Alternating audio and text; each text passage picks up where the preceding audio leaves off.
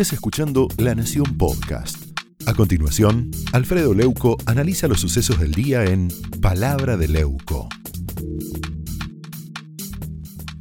Eh, algo preocupante. ¿Hay algún tipo de presión sobre Marco Labaña en el INDEC?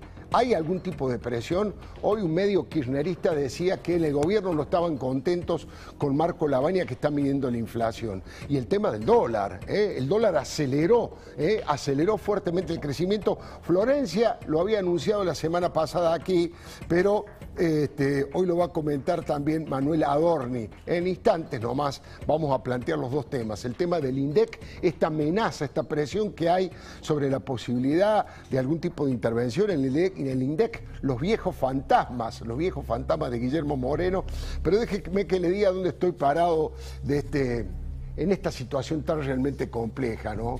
Mire, Alberto Fernández suele hacer alarde de lo que carece. ¿Se acuerda cuando dijo que el suyo era un gobierno de científicos? ¿Se acuerda? En poco tiempo se confirmó que era todo lo contrario. La mayoría de los ministros, funcionarios, son inútiles, son vagos y mentirosos. Y en el equipo de Kicillof pasa lo mismo. Resulta muy curioso que le hayan dado responsabilidades tan extraordinarias a dirigentes tan mediocres. Y ojo que no estoy hablando de sus dogmas ideológicos blindados, ¿eh?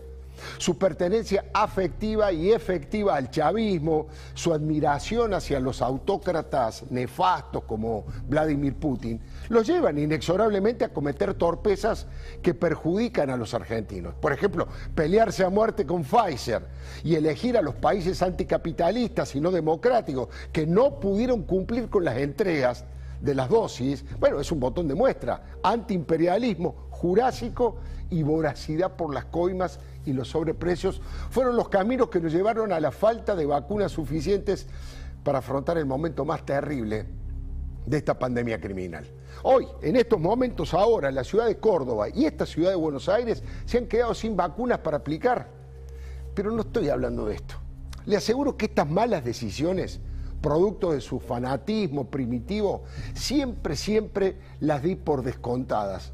No me sorprendió para nada si su modelo de dirigente sindical es un mafioso como Hugo Boyano, si su ejemplo como gobernador es un señor feudal como Infran, y admiran el fracaso integral de la sociedad cubana, no hay nada más que agregar, nos llevan derechito al caos y a la sin razón, y no les queda otra que construir un enemigo y echarle la culpa de todos los males producto de su delirio antirepublicano.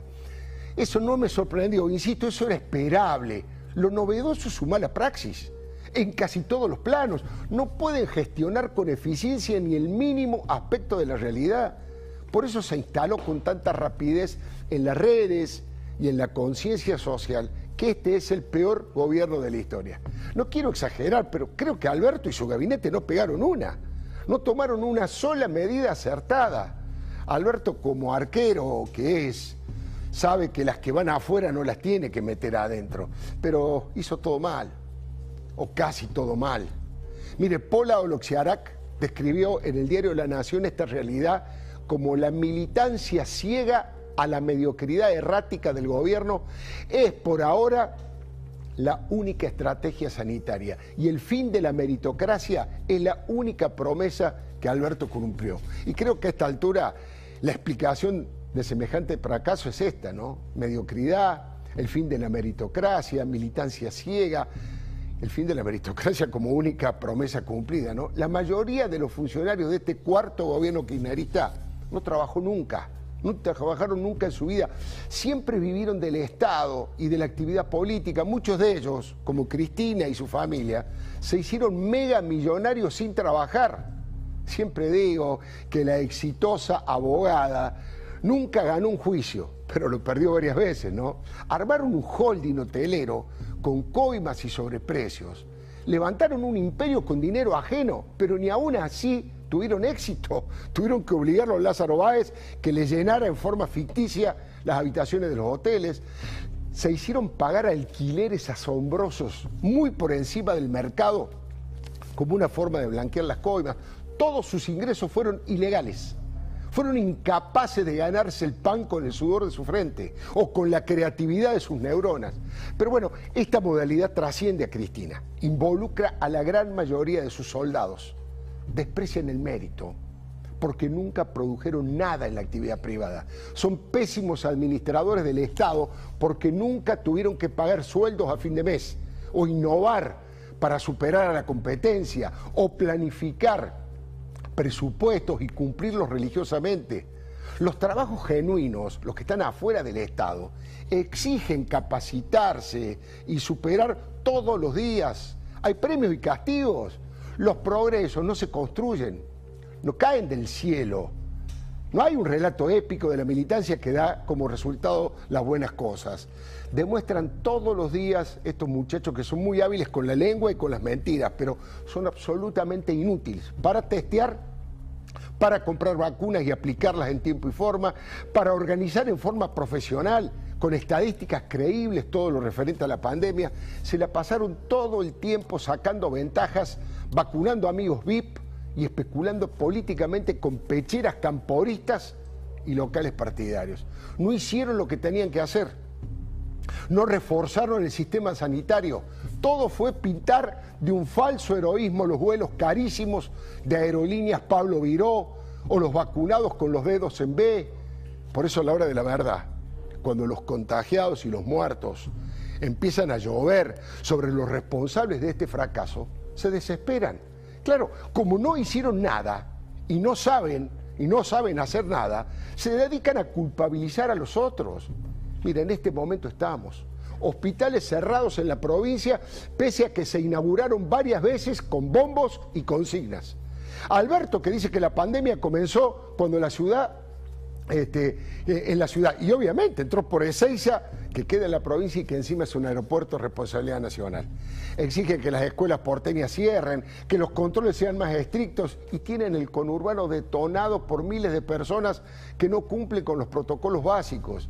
Ya no saben qué inventar para sacarse de encima la responsabilidad por el desastre que tenemos y por las angustias que se vienen mienten, mienten que algo queda. ¿eh?